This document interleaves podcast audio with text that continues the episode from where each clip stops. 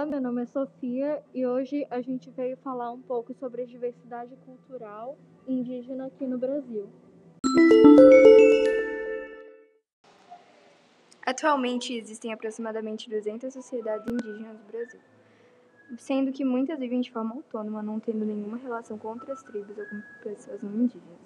Alguns desses grupos são bem numerosos, como os ticunas, que abrigam milhares de pessoas, e outros bem pequenos, como Ava Canoeiros, compostos apenas por 14 pessoas.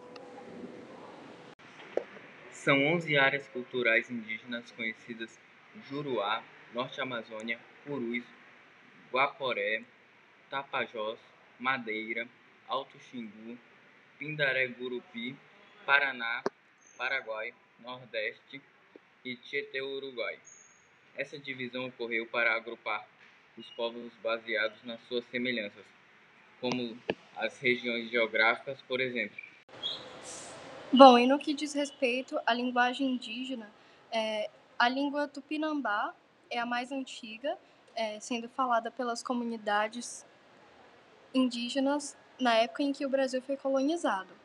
Hoje em dia, existem poucos indígenas que vivem em locais de difícil acesso, como por exemplo a Serra do Mar, se autodenominam tupinambás e tupiniquins. Mas mesmo, mas mesmo esses não falando a língua original, tupi, e chegando a um total de 3 mil indivíduos.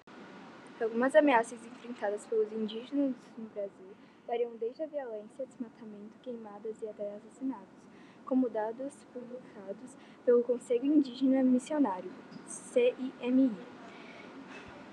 Propostas elaboradas como a criação de vaquinas online no período da pandemia, a disseminação de histórias e culturas dos povos indígenas são, bons, são boas estratégias para a preservação desses povos tão importantes no nosso país.